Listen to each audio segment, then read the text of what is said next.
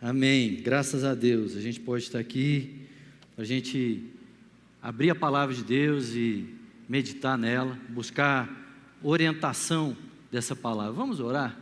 Vamos colocar a nossa vida diante de Deus e clamar mesmo que o Espírito Santo esteja trazendo revelação, esteja trazendo vida, né, a tudo agora que, é, a todo esse momento, e tudo aquilo que a gente tiver, que essa palavra possa penetrar no seu coração e fazer transformação, que mude o jeito de, de pensar, de viver. Amém? Você está pronto para isso?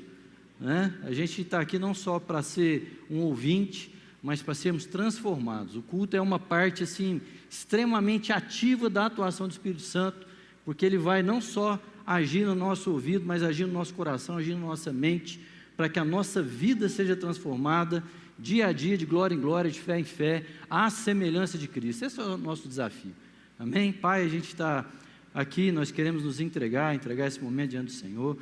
Tua palavra diz que o Senhor conhece a nossa estrutura, o Senhor sabe que somos pó, o Senhor sabe da dependência que temos do Senhor, o Senhor sabe, ó Pai, que somente a Tua graça nos sustenta de pé, somente a Tua graça, Pai, nos capacita, Senhor, oh Deus, a abrir a palavra e falar as palavras que o Senhor tem.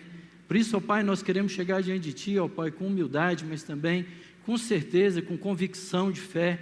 Pai, porque o Senhor disse, ó Pai, que o Senhor falou, não abrirá a boca o profeta, Deus, o Senhor diz, ó Pai, que a palavra que sai da tua boca, ela, ela desce, Deus, ela, ela atinge o coração, ela dá semente ao que semeia, ela dá pão para, para aquele que precisa de comida, Senhor, ela, ela movimenta, ela restaura todas as coisas, ela divide e separa mente e coração, ela traz discernimento, Deus, e nós ansiamos mesmo pela palavra que vem do alto, Senhor, para que ela possa mesmo mexer com as nossas estruturas, abalar os nossos contextos, ó Deus, ó Deus, e nos indicar e nos apontar, iluminar mesmo o caminho que o Senhor quer que os nossos pés andem, em nome do Senhor Jesus. Amém, queridos? Amém. Graças a Deus. A gente está né, na série aí de no livro de Atos, né? Atos do Espírito Santo através dos apóstolos, né? Como a gente já tem dito. E a gente tem meditado, né? Nessa terceira temporada aí de dessa dessa atuação, dessa vivência, dessa jornada, né? O capítulo de hoje, o capítulo 16, o, o André começou um pouquinho dele na semana passada, mas ele, ele vem trazendo vários episódios da jornada de, de Paulo, né? E eu queria abordar esses episódios e trazê-los ao contexto da nossa vida, sabe? Como é que a gente vai vivendo aquilo que Paulo viveu. Né? Essas coisas que foram escritas para nós não foram escritas como uma história bonita para se visitar, uma história bonita para se ouvir, mas algo para nos inspirar, para a gente repetir esse modelo, algo para nos educar. A graça do Senhor Jesus tem esse propósito de nos educar, e educar é tirar coisas antigas da cabeça e colocar coisas novas, e colocar um novo modo de agir, de pensar, pensar de uma outra forma. Amém? Amém, gente? Eu preciso de vocês falando amém aí, para a gente entender que está todo mundo aí. Amém. É, então, em Atos 16, 6, diz aí que Paulo, é, Atos 16, a partir do versículo 6, Paulo viajando por toda a região da Frígia e da Galácia, ele e seus companheiros de ministério foram impedidos pelo Espírito Santo de pregar a palavra na província da Ásia. E quando avizinharam-se da região da Mísia, procuraram subir até Bitínia, mas também o Espírito de Jesus não lhes permitiu. Então, contornando a Mísia, desceram para Troade. E é interessante aqui, né, irmãos, assim, como é que tem algumas coisas que ficam parecendo que, que são um pouco diferentes, né? O Espírito Santo, você vê esse trecho aí, se você tirar esse trecho do contexto, fica perigoso, né? O Espírito Santo é, impediu Paulo de pregar a palavra num contexto lá. E se você for acompanhar todo o texto, ele impediu de ir para um lugar, impediu de ir para o outro. Depois é, ele tem um sonho né, com um varão macedônio e fala: passa para Macedônia e nos ajuda. E eu não sei quais eram os planos de Paulo. Mas é interessante quando a palavra de Deus fala que o coração do homem faz planos, mas a resposta certa vem do Senhor. nem todos os planos nossos, por mais aparentemente é, é, religiosos ou aparentemente é, é, e, e, são lícitos, são, né, quer dizer, pregar a palavra de Deus era isso que Paulo tinha sido chamado para fazer, e, e ele de repente o Espírito Santo fala assim: Paulo, não quero você aí, né? Paulo, não quero você ali. A gente tem que estar tá vivendo uma vida, irmãos, de intimidade com Deus, para a gente entender os chamados de Deus e os toques que o Espírito Santo dá na nossa vida. Né? Isso, é, a gente fica assim falando, ah, isso requer uma grande preparação. Não, a gente, a gente precisa ter um coração disposto a ouvir a Deus, a gente precisa ter um coração que entende a palavra de Deus, que uma das coisas que é verdade é que o Espírito Santo nunca fala algo que é contrário ao que a própria palavra de Deus diz, mas a gente tem que estar com o coração sensível a Deus. Eu fico pensando, eu fico lembrando, né? Eu estava preparando essa palavra e lembrando quantas vezes em algumas coisas tão importantes para a minha vida, assim, houve uma voz do Espírito Santo para me falar assim: faça isso ou faça aquilo. Eu lembro quando é, é, eu, eu, era recém-casado né, e, e, eu estava voltando da, da chácara da, da avó da minha esposa, após um almoço de domingo. E a gente ia para casa para preparar para ir para o culto e uma, algo bem forte no meu coração falou assim: olha, você vai procurar o, o pastor né, da igreja, né, lá em Uberlândia, era o Paulo Júnior, e falou assim: você vai falar para ele, estou pronto. Foi uma, mas assim, isso nunca tinha acontecido na minha vida e já tinha algumas dezenas já de, de anos já de, de ministério. E aí eu fiquei assim, falei, Deus, né, o que, que o senhor quer com isso? E aí depois eu fui, procurei, e eu não sabia para quê, mas eu só sabia o seguinte, que aquela voz no meu coração, primeiro, não falava para eu fazer nada diferente do que a palavra de Deus diz. Segundo, ela me apontava para uma submissão, né, de falar assim: Deus vai ter que apontar. E foi muito interessante, porque a partir dali Deus começou a apontar um ministério para a minha vida. Quando foi para a gente vir para cá, para Goiânia, eu lembro, o Marcão estava pregando num, numa, numa, num encontro nosso de, de pastores, e, e a mesma, né, ele, ele falando assim: a gente tem que espalhar o sal, não sei se você lembra disso, Marcão tem que espalhar o sal da terra, o sal está tá muito, né, estava é, é, é muito concentrado em Uberlândia, a gente tem que passar. Gente, isso caiu feito uma bomba no meu coração, e, e diferente de algumas outras vezes, aqui lá Deus falou assim: isso é para você mover agora, você vai fazer algo. E isso foi em agosto, se eu não estou enganado. Em novembro, a gente já estava alugando uma casa aqui, já tinha visto escola para os meninos, e foi uma coisa tão, né, assim, grande. E, e Deus fala dessas formas, né? Deus fala assim no coração e a gente tem que estar sensível a isso que o Espírito Santo está dizendo. Mas não é a única forma que ele fala. Porque às vezes a gente fica pensando em grandes movimentos, grandes palavras, né? Eu, uma, da, uma das coisas que eu, eu vi assim, Deus às vezes fechando as portas para mim, porque eu me converti com 12 anos de idade, né? Numa igreja presbiteriana, e sempre fui muito envolvido. Então parecia na minha cabeça que Deus queria que eu me envolvesse no ministério pastoral de tempo assim exclusivo, né? A gente não fala integral, porque integral todos nós somos, né? Independente de onde a gente está. Mas assim, exclusivo com a igreja. Aquilo parecia ser um sonho. Mas todas as vezes que eu ia para isso, uma porta se fechava. Todas as vezes que eu ia, e eu batia firme nessa porta, eu insistia com essa porta, e não dava certo. Às vezes, algumas circunstâncias, às vezes, algumas circunstâncias vão nos impedir de fazer algumas coisas. Não quer dizer que elas vão determinar coisa alguma, mas elas vão nos impedir. E aí, eu fico pensando assim: não é só porque o meu plano parece ser da vontade de Deus, que ele parece alguma coisa envolvida com o reino, que vai acontecer daquela forma. Às vezes o Espírito Santo vai me impedir de agir naquilo. E aí, o Espírito Santo me impedindo de ir naquilo, o Espírito Santo me mandou para uma vida muito é, é, empresarial, profissional. Né? Eu fui, comecei a trabalhar numa grande empresa, fui crescendo dentro. E aí eu fui vendo quanto que Deus usou isso para a salvação. A gente vai ver isso né, no contexto. Porque esse é o, é o, é o, o, o mover de Deus. E, e é tão interessante que, da mesma forma como Deus um dia falou assim, abriu meu coração e vai, procura o pastor para fazer algo que era parte da igreja, parte do reino. Teve um dia que eu estava saindo de casa com os meus filhos para fazer algo, e o Espírito Santo falou assim no meu coração: Você fica em casa, fica aí. Eu falei: Para quê? Eu falei: Você fica aí. E eu fiquei, meus filhos, minha esposa e meus filhos saíram, pus o computador na minha frente, falei assim: Deus, o que, que o senhor quer? E ele começou a simplesmente passar um plano de melhoria do meu, do meu trabalho. Foi algo assim impressionante, porque eu passei o dia inteiro e foi uma coisa assim.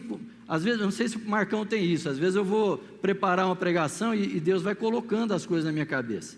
Ele vai assim, trazendo tudo. Desse dia foi uma coisa totalmente técnica, totalmente. Eu trabalhava na área financeira da empresa e foi passando assim um mapa. Você sabe para que, que isso serviu? Eu fui colocado depois daquele dia na frente do do CEO da empresa, e ele olhou aquele material assim, ele estava vindo de uma grande empresa nacional, uma, ele, ele, uma das maiores empresas do, do, do Brasil, ele olhou aquilo e falou assim, de onde você tirou isso aqui? Aí eu fiquei pensando, olhei bem para a cara dele e falei assim, eu acho que se eu te falar, você não vai acreditar. Eu acho que se eu te falar, você não acreditar. Falei assim, rapaz, se eu te contar o que eu sei, eu vou acreditar. Falou, de jeito. Falei, tá bom, foi o Espírito Santo que me falou isso. E assim, num contexto que não parecia ter, mas Deus ali falou que era o que eu tinha que fazer. Assim, né? Fui direcionado naquele momento. Assim, e ele falou uma coisa que me surpreendeu. Falou assim: Eu acredito. Porque aí ele pegou um, um, um, livro de uma consultoria que eles tinham trabalhado, que era uma consultoria internacional, e falou assim: olha, isso que você está me apresentando aqui está virando é ponta de lança no mundo. Isso não chegou nem no Brasil ainda. E está aqui exatamente igual. E eu, eu tinha uma experiência, eu sou engenheiro, né? Então eu tinha, não tinha feito nada demais a não ser pegar coisas de conhecimento e juntado. Por que, que eu estou falando isso, irmãos? Porque eu quero eu quero trazer isso para a nossa vivência no dia, como é que o Espírito Santo, ele vai conduzir cada passo da sua vida se você estiver pronto para ouvir. Se ele estiver pronto, se você estiver pronto para para em cada detalhe, porque às vezes a gente é tão religioso na nossa cabeça que a gente quer colocar o Espírito Santo em algumas caixinhas. Não, o Espírito Santo tem planos, e os planos do Espírito Santo são de trazer salvação às pessoas. E ele quer usar a gente em todo lugar. Eu ficava pensando, talvez muita gente não conseguiria acessar o coração desse cara, e como às vezes eu tenho assim acessado o coração de várias pessoas. O Espírito Santo vai nos levar para caminhos que a gente não não espera. E Paulo, por exemplo, na sequência aqui, Paulo vai lá para Troade, eu não vou ler todo o texto, mas ele vai para Troade, depois de, para Filipos, e lá em Filipos ele, ele resolve, lá no versículo 13, ele resolve ir para algum lugar e encontrar um lugar para orar. Né? E lá no lugar para orar, eu não sei se aquelas, ele encontra umas mulheres, aqui não diz se elas estavam lá para orar, elas estavam lá reunidas. E aí, mas tinha uma mulher ali temente a Deus. E nesse ambiente que Paulo foi conduzido, né, eu fico pensando, Paulo tinha um, uma, um propósito de pregar a palavra em toda uma região, o Espírito Santo o impediu, e o levou a esse lugar lá em Filipe para falar com uma mulher. E depois é lógico que ele vai falar com outras pessoas aqui, vocês vão ver na sequência. Mas nos planos de Deus, o plano de Deus não estava voltado para um desempenho eclesiástico, não estava voltado para uma multidão. O plano de Deus está voltado para um nome, ali no caso. E ele foi lá e ele encontrou a Lídia. Quem era a Lídia? A Lídia era uma empresária. A Lídia era uma empresária, era uma vendedora de tecido. A, Vi, a Lídia era alguém temente a Deus. A Lídia era alguém que tinha sede de Deus. A Lídia precisava ouvir a palavra de Deus para que seu coração se convertesse. A Lídia precisava do testemunho de Cristo, é, é, é, movido pelo Espírito Santo, mas precisava isso da boca de alguém. Como o Marcão falou aqui uns domingos atrás, né? Como crerão se não houver quem pregue? E ali naquele contexto, naquele lugar, naquele momento, né, sem talvez sem uma preparação prévia, Paulo interferiu para sempre na vida de Lídia e na vida da sua casa. Lídia era parte essencial do projeto de Deus. Uma mulher temente, e ali, à medida que, e, que ela abriu o coração para acolher a mensagem de Paulo, ela já influenciou imediatamente os da sua casa, já recebeu e já começou a espalhar aquilo que queria. Irmãos, a gente faz planos, mas Deus tem um caminho traçado para nós. E o nosso coração tem que estar pronto para ouvir. A palavra de Deus fala que aquele que é nascido de Deus é como um vento, né? Aquele que é nascido de Deus é, é, é como o vento. O vento sopra onde ele quer. Você não ouve a sua voz, não sabe de onde vem, nem para onde vai. Mas quem é nascido de novo, quem é nascido do Espírito, ouve essa voz desse vento. O pastor Paulo Júnior costumava dizer que a gente é, é como árvores plantadas com a raiz para cima, que a gente pudesse ser levado pelo vento do Espírito aonde ele quisesse. Não é gente inconstante, não é gente assim, né, que está aí por um vento de doutrina, mas quando o Espírito Santo fala, ele está pronto a, a ouvir. E nós estamos precisando de gente para levar essa palavra aonde nós estamos, para levar essa palavra lá nos nosso, no nosso trabalho. Lá é, é, é, e não estou falando de abrir a boca e pregar e ficar dando é, biblada na cabeça das pessoas, mas eu estou falando de uma vivência de acordo com, a, com o princípio da palavra, mas abrir a boca e falar daquilo que são os princípios da palavra. As pessoas estão carentes de orientação. Esses dias atrás a gente estava numa negociação e, e a pessoa queria porque queria ganhar uma. É, é, na verdade, ela queria não pagar um imposto lá. E a gente falou assim: não, isso é algo que a gente não faz. E ela ficou impressionada com aquilo. Falei assim: não, mas todo mundo faz. Eu falei: não, não somos todo mundo. Nós não somos todo mundo. Nós não podemos mais ficar aceitando coisas que são hoje suborno, que são. Entendeu? O Espírito Santo vai agir na nossa vida e vai mudar o nosso coração aonde nós estamos. É só assim, irmãos, pela, essa palavra da salvação vai chegar no coração das pessoas quando nós, onde nós estamos, porque vou te falar, o Marcão não vai estar lá onde eu estou, o pijama não vai estar lá onde eu estou, onde você está, eu não vou estar lá onde você está, mas você está assessorado pelo poder da salvação, pelo poder da liberdade, pelo poder do Espírito Santo de Deus, que conhece até mesmo as profundezas de Deus, e tudo que ele precisa da disposição do seu coração para transformar profundamente o lugar onde você está inserido. Amém? Isso vai produzir em você, mas a partir de você, uma mudança de mentalidade, uma mudança de comportamento, e uma mudança mesmo de, de, de trazer liberdade à vida das pessoas. Veja esse próximo texto, quando Paulo encontra a, menina aí, uma jovem, a partir do versículo 16, ele diz assim: E aconteceu que indo nós para o lugar de oração, e eles estavam de novo, né, buscando o lugar de oração, e aí acontece algo diferente do que ele imaginava. Esse trecho da palavra é um trecho onde acontece tudo diferente do que se planejava, tudo diferente do que estava se imaginando. O cara estava querendo ir para cá, e, que, e, e dizendo para cá, gente, não tem jeito da gente não estar preparado para os improváveis de Deus, para os momentos, para as surpresas que Deus tem que vai, vai fazendo na nossa vida. Ele estava indo lá para orar, e o que, que acontece? Sai ao encontro dele uma jovem escrava, uma jovem que estava escravizada, que estava tomada, ela estava escravizada duas vezes, ela já era uma escrava, e ela estava tomada por um espírito que a usava para prognosticar eventos futuros. Dessa forma, ela arrecadava muito dinheiro para seus senhores, por meio de adivinhações. Seguindo a Paulo e a nós, essa moça vinha gritando diante de todos: Esses homens são servos do Deus Altíssimo e vos anunciam o caminho da salvação. E ela insistiu em agir assim por vários dias. Poxa vida, Paulo arranjou uma marqueteira de, né, assim, conhecida na cidade, o povo pagava ela para ouvi-la, não é isso? O povo pagava ela para ouvir. E ela estava falando mentira aqui ou não?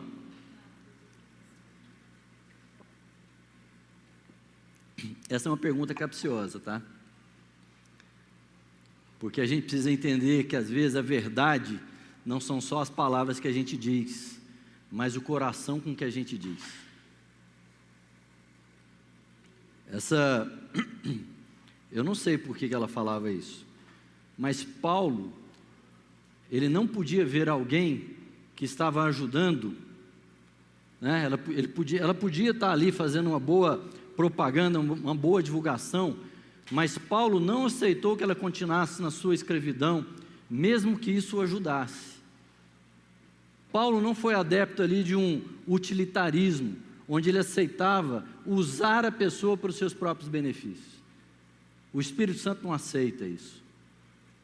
Por mais que isso parecesse anunciar algo que era verdade, mas era verdade vindo de uma condição escrava de uma condição de sujeição ao demônio. Porque o demônio, mas a verdade não é só aquilo que se diz, mas a graça com aquilo que se diz, a graça daquilo que pode transformar. Essa, tanto é, né, ela insistiu de fazer assim, Paulo irritou com aquela atitude, ordenou em nome de Jesus Cristo que aquele espírito se retirasse dela, e naquele mesmo instante, é, aquele espírito saiu. E aí os, os proprietários daquela escrava ficaram muito bravos, né, não gostaram por quê? Porque o lucro, a esperança de lucro dele, deles havia se esgotado.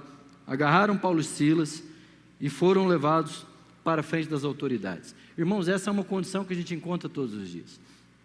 Nós encontramos a condição espiritual, a gente sabe que ela existe, sabe que existe gente aí possessa de espírito maligno, gente que precisa ser salva, gente que está lá é, é, é, que, que existe um, um, demônio mesmo, né, morando e, e, e, e afetando todas as faculdades daquela pessoa. E o Espírito Santo já nos deu poder sobre todas as coisas. Cristo disse que a gente tinha poder sobre isso. Mas a palavra de Deus diz também que o Deus desse século tem trabalhado o entendimento das pessoas. Essa é uma outra forma de prisão.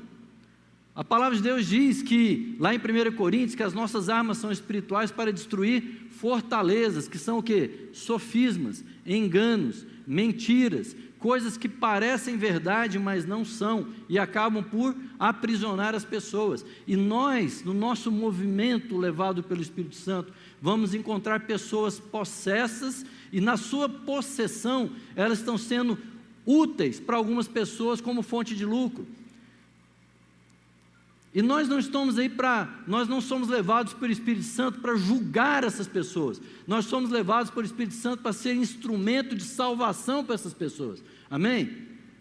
Então presta atenção, porque tem muita gente possessa de ganância, e na sua ganância se fazem empresas fáceis de empresários. E eu não estou aqui lutando contra capitalismo nem nada, porque o lucro que vem do trabalho é bom, abençoado. A palavra de Deus fala que isso é joia mas o lucro que vem de exploração, quando a gente usa, né, que a gente usa desse contexto, isso aí precisa ser combatido. Então tem pessoas possessas de ganância, querendo trabalhar, ganhar tudo, e gente que usa dessa ganância de forma a ter lucro. Tem gente possessa de carência, tem gente possessa aí de necessidades emocionais, tem gente possessa de egoísmo, tem gente possessa de inveja, tem possessões malignas, demoníacas, mas tem possessões da alma, da mente. E o Espírito Santo tem nos levantado. Eu não posso deixar de lembrar de Isaías 61, quando fala: O Espírito do Senhor Deus nos ungiu para proclamar liberdade aos cativos, para dar vista aos cegos, para anunciar aqueles que estão tristes olhos de alegria, ao invés de cinza. Amém, meu irmão? É para mudar as situações. E Paulo, ao ser levado, ele encontra gente possessa. Nós encontramos. É lógico que eu estou usando uma figura de linguagem aqui, porque nem todo mundo que faz isso está possesso de espírito maligno, mas eu estou falando de como é que a condição da mente, uma cauterização da alma, né? gente que está precisando de transformação da mente, elas estão possessas, estão sendo usadas por motivos escusos. E Paulo, na sua caminhada, ele olha, vive isso, e cheio do Espírito Santo, ele é um instrumento de salvação para essas pessoas. Amém? E é isso que Deus nos chama para fazer no trabalho. Quantas pessoas, às vezes, você é, um, você, você é um, um patrão lá, quantas pessoas estão trabalhando ali, qual é a motivação? Quantas essas pessoas estão precisando de salvação? Às vezes, salvação do, do, daquilo que tem movido as suas vidas. Essas pessoas estão precisando da sua influência. Amém, queridos? Elas estão precisando da sua palavra. em nome do Senhor Jesus Cristo. Tem gente que possessa de uma ambição desmedida. O que, que um traficante faz? Se não explorar as carências, se não a, a, a, aprisionar as pessoas nos seus vícios e nas suas angústias. E nós somos chamados para interferir. Amém?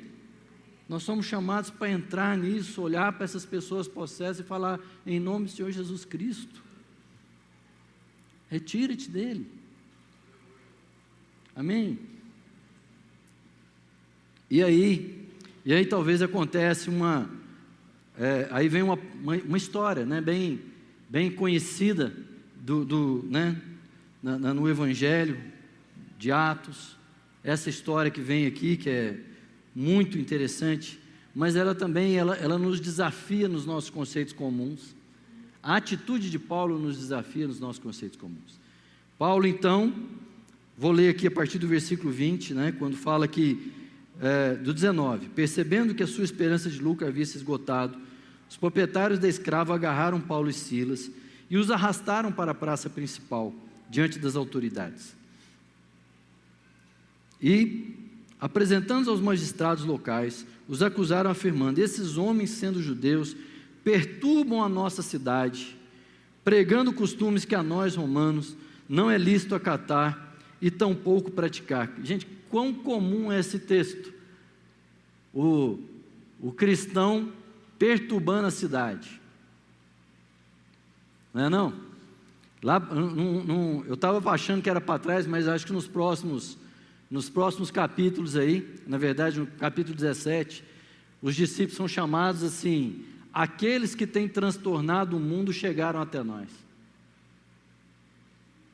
Engraçado, né? Deus não nos chama para a gente acomodar situações.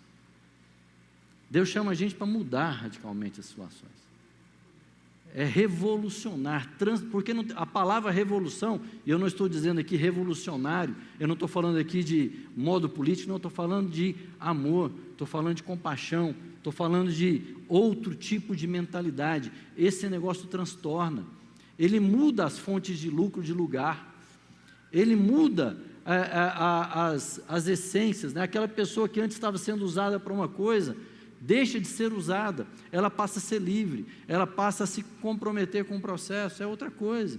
E aí, uma, uma, o povo não aceita, né? dificilmente eles vão aceitar esse contexto, né? essa mudança de mentalidade. Aí o que acontece? E aí, né? não há, não há uma, uma, um confronto sem, sem, a, a, a, sem as consequências, né? E o que acontece com Paulo e com Silas? eles são espancados, eles são é, ordenaram que fossem açoitados com varas, no versículo 22, e depois de tê-los espancado muito, jogaram na prisão, recomendando ao carcereiro que vigiasse com toda atenção. Havendo recebido tais ordens expressas, ele os lançou no cárcere interior e lhes prendeu os pés no tronco. Aqueles que estavam andando com toda graça da libertação, agora eles foram presos. E vocês não pensam assim, porque às vezes a gente fala de prisão, né? A gente sabe que os modelos de prisão que a gente tem são bem, né? A gente já fica meio horrorizado com eles, mas você pensa o que, que era isso aqui, né? Porque na hora que, que a coisa acontece, alguém pede luz para ver o que estava acontecendo. Então, assim, não tinha um, um facho de luz lá naquela prisão. Cárcere interior deve ser aquele buraco lá no chão, né, que não tinha lugar para fazer nenhuma das suas necessidades, pé no tronco. Então, assim, isso aqui representando uma, um estado de condição, tanto físico como da alma, como espiritual, de muita, de muito confronto, de muita agonia, de muita angústia. Para Paulo, uma situação na qual foi colocado porque, porque resolveu obedecer ao Espírito, porque foi levado pelo Espírito aonde o Espírito o, o colocava, e ele foi vivendo uma situação ali que estava realmente angustiante. E o que, que Paulo fez? Veja, ele tinha apanhado, estava promovendo a justiça, estava né, ajudando as pessoas, estava pregando o Evangelho, e ali é preso, colocado na prisão. Por volta da meia-noite, versículo 25. Por volta da meia-noite, Paulo e Silas estavam orando e entoando hinos de louvor, enquanto os demais presos ouviam. Primeira coisa que eu quero falar aqui, irmãos, e aí vale para nós e vale para a gente entender a situação de Paulo e Silas e como é que eles vão andando para frente. Presta atenção, de um dos instrumentos assim de, de libertação fantásticos. Primeira coisa que eles não fizeram, eles não murmuraram. Eles não murmuraram. E presta atenção disso para a sua vida. Porque hoje, irmãos, nós estamos praticamente evangelizados a murmurar o tempo todo. A rede social é um curso de murmuração. Não, e é sério. Se você vê as pesquisas aí, você sabe que o que dá audiência, o que, que é? Coisa boa ou desgraça? A rede social te coloca lá nos algoritmos deles as coisas que te deixam feliz ou as coisas que te deixam pé da vida para você ficar reclamando de alguém, do político, etc.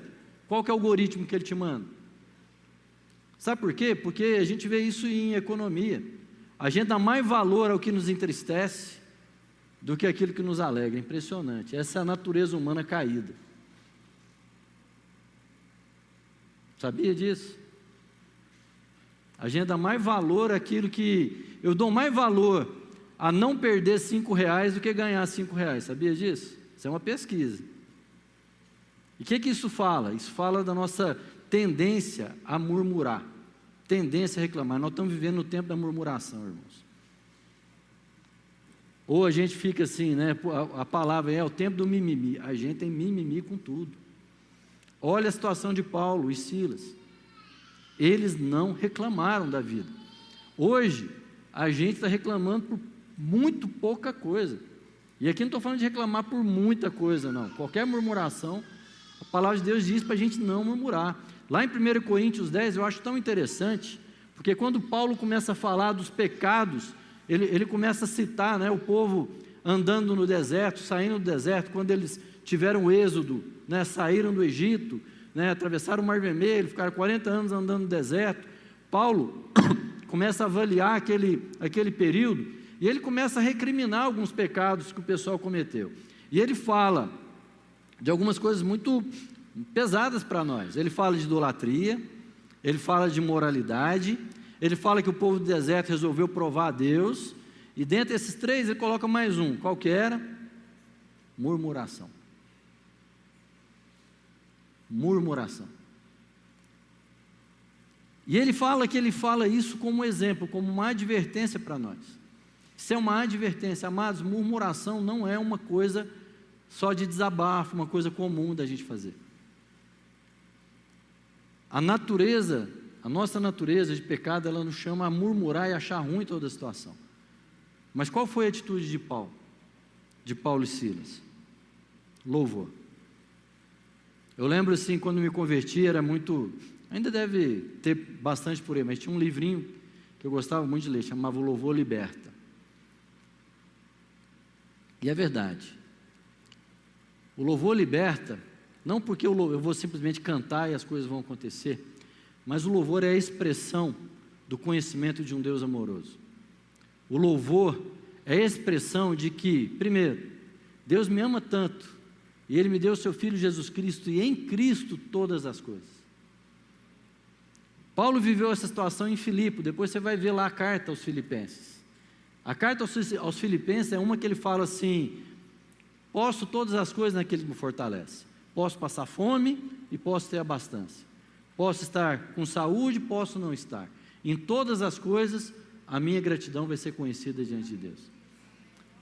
Paulo dizia assim: bem-aventurado, feliz, bendito, é aquele que tem a mente que entende que já recebeu, já foi abençoado com toda sorte de bênçãos espirituais nas regiões celestiais em Cristo Jesus. Sabe o que isso me faz?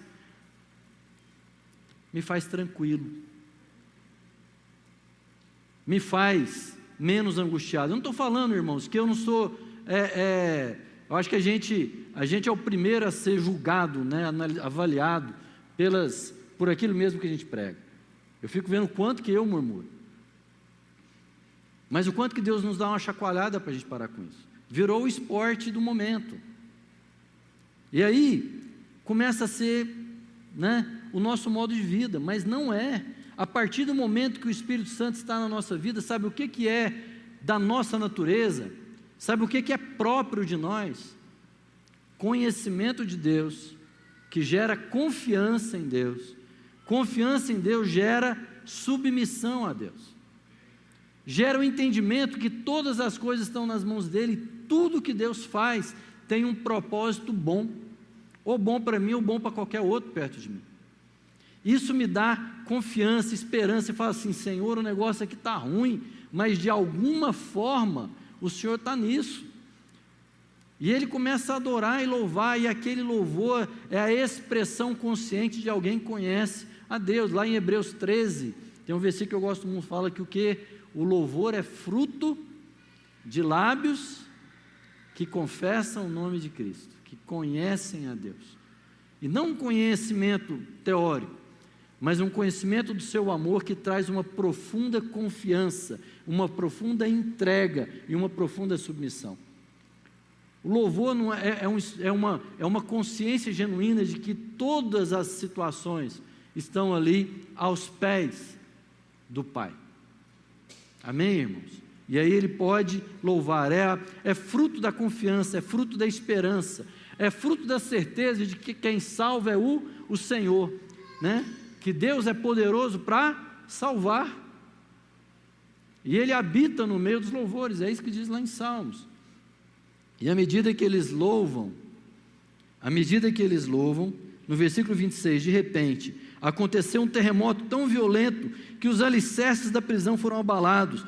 No mesmo momento, todas as portas se abriram, as correntes que prendiam a todos se soltaram.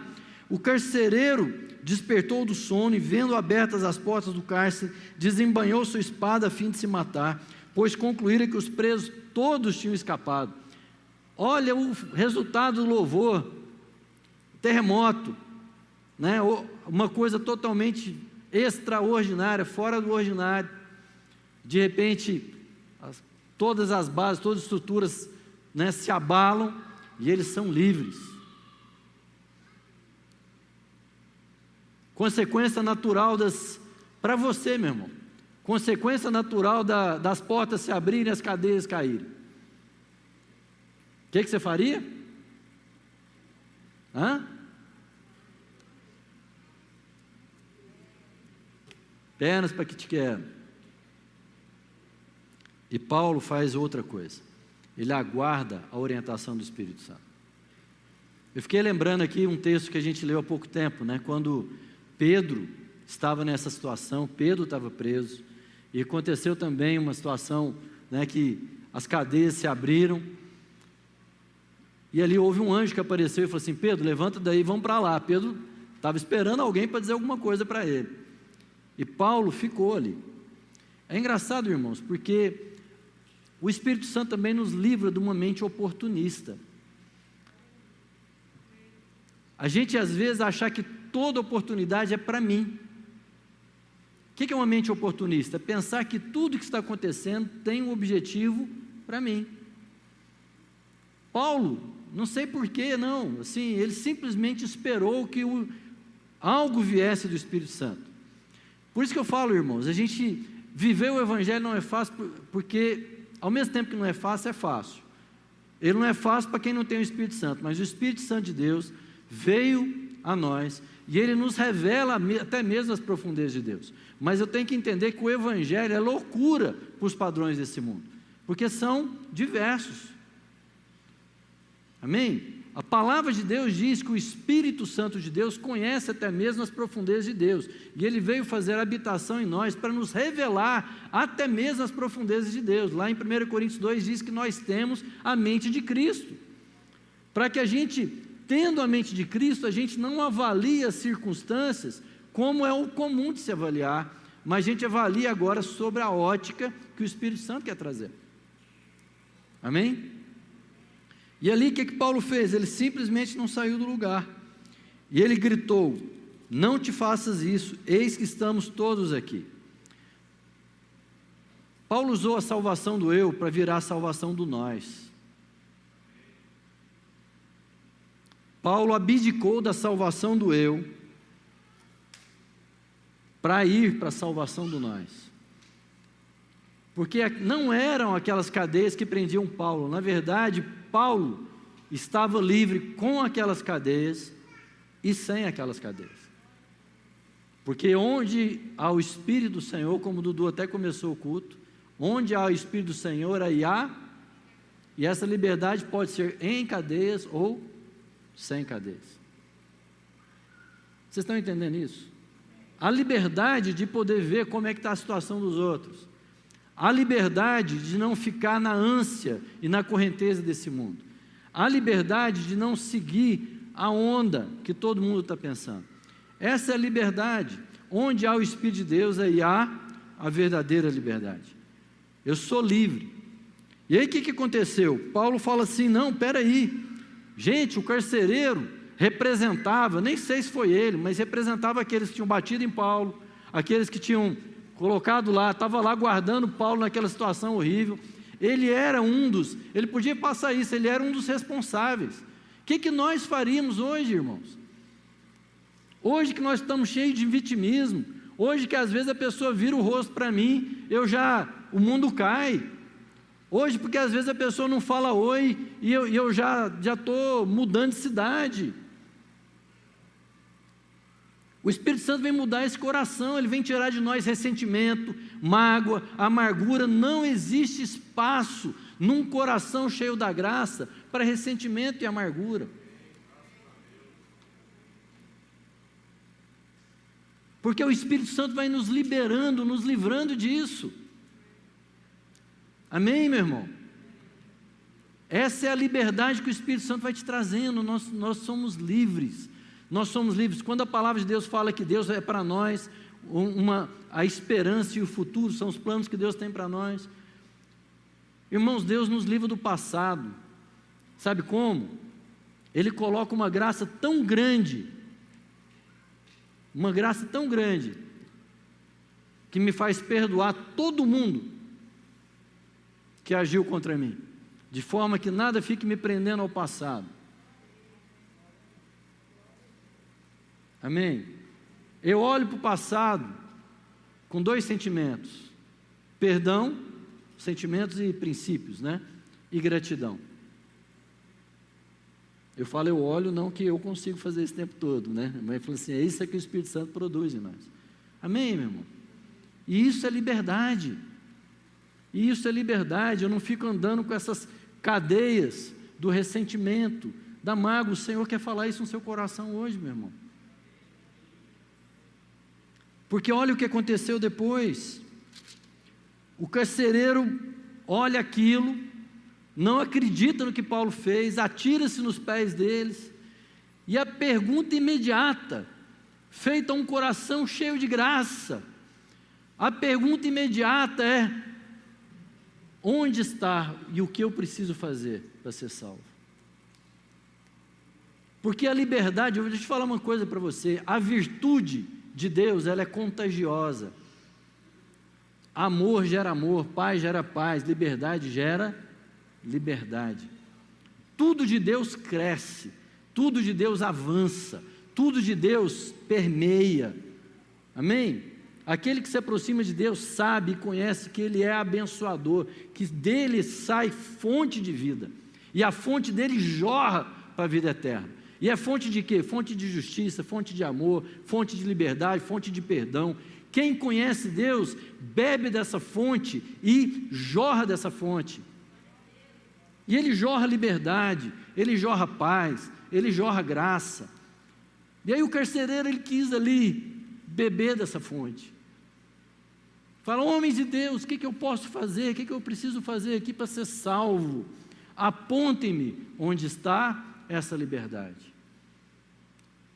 Que a sua vida, meu irmão, livre de ressentimento, livre de prisões, livre de enganos, apontem onde está o que? A salvação. Onde está o lugar da liberdade? Em Cristo. Em Cristo está. E aí, o que que acontece ali? Conduziram para fora e, né, senhores, o que preciso fazer para ser salvo? E ele lhe respondeu: crê no Senhor Jesus e será salvo, tu e a tua casa. Crê, tão somente crê no Senhor Jesus e será salvo, tu e a tua casa. Essa é a mensagem. A mensagem brota naturalmente. Irmãos, as várias angústias que a gente está vivendo, as várias, é, os vários conflitos, as escuridões, as prisões, elas podem ser e elas serão oportunidades de pessoas fazerem essa confissão, de você entregar não só um coração de louvor, mas entregar uma virtude de salvação e as pessoas chegarem e você poder dizer para ele: crê no Senhor Jesus e será salvo, tu e a tua casa. Salvação entrou aqui. Amém? A salvação entrou aqui. E olha, ele ministraram a palavra de Deus, bem como a todos da sua casa. Naquela mesma hora da noite, tomando-os consigo, lavou-lhe os ferimentos e logo foi batizado, ele e todas as pessoas da sua casa. Eu não, eu não consegui ler esse versículo sem lembrar do Salmo 23. Que o Senhor é meu pastor, e nada me faltará, Ele me faz andar por passos verdejantes, guia-me a veredas tranquilas, né, por amor de Ti. Ainda que eu ande pelo vale da sombra da morte, não temerei mal nenhum.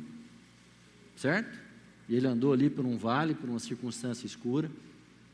Mas esse salmo termina, sabe aonde?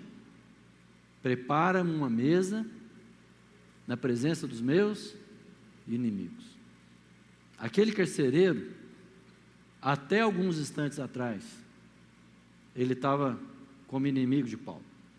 Ele estava fazendo mal para Paulo. Mas agora Paulo estava partilhando uma mesa com seus inimigos. Liberdade não é só a quebra da cadeia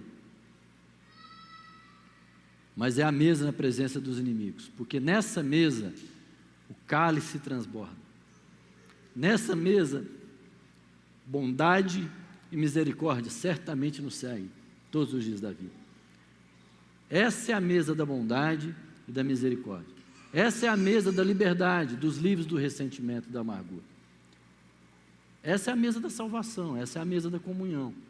Essa é a mesa onde eu não olho mais as pessoas pelos erros que elas cometeram, mas eu olho justamente pela salvação, crê no Senhor Jesus e será salvo. Eu olho o poder da transformação, eu olho para o poder da graça, eu testemunho do poder de Deus e o que, que Deus pode fazer na vida daquelas pessoas. Isso é para um povo resolvido, amado. Tem um pastor amigo nosso lá de Uberlândia que ele fala toda hora isso. Eu gosto disso. Nós somos um povo resolvido. Nós somos um povo curado, nós somos um povo sarado.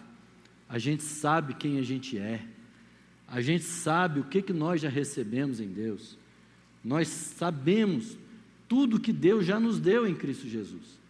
Nós não somos carentes, nós não somos necessitados mais. Isso não quer dizer que a gente não passa por lutas, mas ao passar por lutas, nós temos família, nós temos joelho no chão, a gente tem um pai que tem o prazer de ouvir as nossas orações. A gente tem família. Amém, irmãos? Nós sabemos quem nós somos. Por isso esse povo é fluente em adoração. É por isso que esse povo é fluente em louvor, em gratidão, porque ninguém pode tirar aquilo que Deus já deu. E se alguma coisa pode ser tirada, é porque não era importante, tinha que ser tirada mesmo. O cristão é esse povo resolvido e por isso é um povo alegre, porque não tem mais nada que o prenda. Eu quero finalizar, irmãos, com aquele lendo lá o texto de Isaías, Isaías 61, para você lembrar que essa é a realidade da sua vida.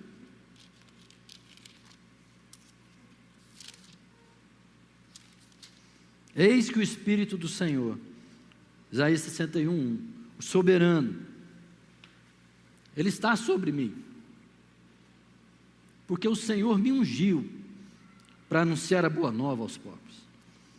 E Ele enviou-me para cuidar do que estão com o coração quebrantado, para proclamar liberdade aos cativos e libertação do mundo das trevas aos prisioneiros da escuridão, para anunciar a todos o ano aceitável do Senhor e o dia da vingança do nosso Deus.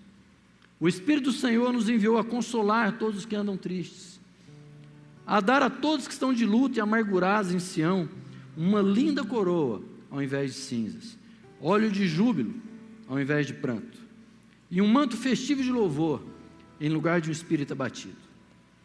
Eles serão chamados carvalho de justiça, plantação do Senhor para manifestação do esplendor da sua glória. Eles reconstruirão as velhas ruínas e restaurarão os antigos escombros. Eles renovarão as cidades assoladas, que têm sido de geração em geração. Sereis chamados, eu vou pular aqui, sereis chamados sacerdotes do Senhor, ministros do nosso Deus. Em lugar da vergonha que tedes sofrido, tereis poçado, poção dobrado de honra. Com efeito, eu, Yahvé, que amo o direito e detesto a desonestidade, lhes darei fielmente a sua recompensa e estabelecerei com eles, estabelecerei com eles uma aliança por toda a eternidade. A aliança dele é a presença do seu Espírito nos guiando sempre em todas as coisas, nos direcionando em cada momento, nos levando à salvação que há em Cristo e sabendo que nós somos livres, independente da circunstância que eu passo. Eu queria te convidar a ficar de pé. Você fazer uma oração hoje. Você falar com Deus agora, assim, vem Espírito Santo e enche a minha vida. Para eu viver tudo aquilo que Paulo e Silas viveram. Paulo e Silas não eram mais, não tinha mais lista, não tinha mais gabarito do que nós. Mas eram homens dispostos a viver tudo aquilo que o Espírito Santo queria viver, queria lhes dar a viver. Então ora, meu irmão, para que a sua vida seja uma vida cheia do Espírito Santo. Porque essa vida cheia do Espírito Santo vai te levar à palavra, vai te levar à oração, vai te levar à intercessão, vai te levar ao testemunho, vai te levar à liberdade, vai te conduzir, vai te orientar no que fazer nos seus passos. Amém? É isso que Deus tem para nós. Não se contente com menos que isso. Deixe o Espírito Santo de Deus encher a sua vida e conduzir os seus passos.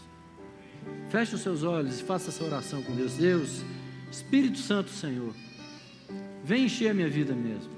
Vem encher, transformar minha mente, transformar meu coração, me conduzir a tudo aquilo que é a vontade do Pai, me levar mesmo a lugares, ó Pai, às vezes surpreendentes, que eu não tinha planejado, que eu não tinha, Pai, pensado neles.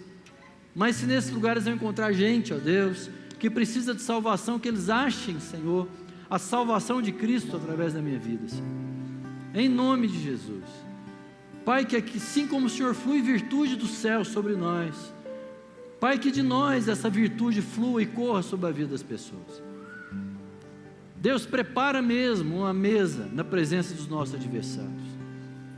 Livra-nos, Senhor, do ressentimento. Pai, concede-nos hoje, a nós, nós precisamos, o Senhor nos perdoou de coisas tão terríveis, Senhor. Pai, que agora o nosso coração esteja livre para perdoar, livre de ressentimento, livre de amargura. Oh Deus, livre de. Oh Deus, de tanta coisa que tem nos aprisionado ainda, aprisionado as pessoas, Deus. O Espírito do Senhor Deus nos ungiu. O Espírito do Senhor Deus ungiu essa igreja. O Senhor, o Espírito do Senhor ungiu cada coração aqui, Senhor. Cada coração. Para ser como Cristo na vida de todos os outros. Deus, que não haja lugar na nossa boca para murmuração, Senhor, para reclamação. Oh Deus, mas que haja sim espaço para louvor e adoração. Pai, porque o meu louvor é fruto de lábios que conhecem o teu nome. É fruto do amor infinito, Senhor, de Cristo Jesus sobre nós. Oh Deus, é fruto de paz, é fruto da tua presença. Obrigado por isso, Senhor. Despede os meus irmãos, Senhor, em paz, cheios do Espírito Santo, com fogo no coração, para buscarem o Senhor, Deus, e para serem repletos e cheios do Espírito Santo, em nome de Jesus.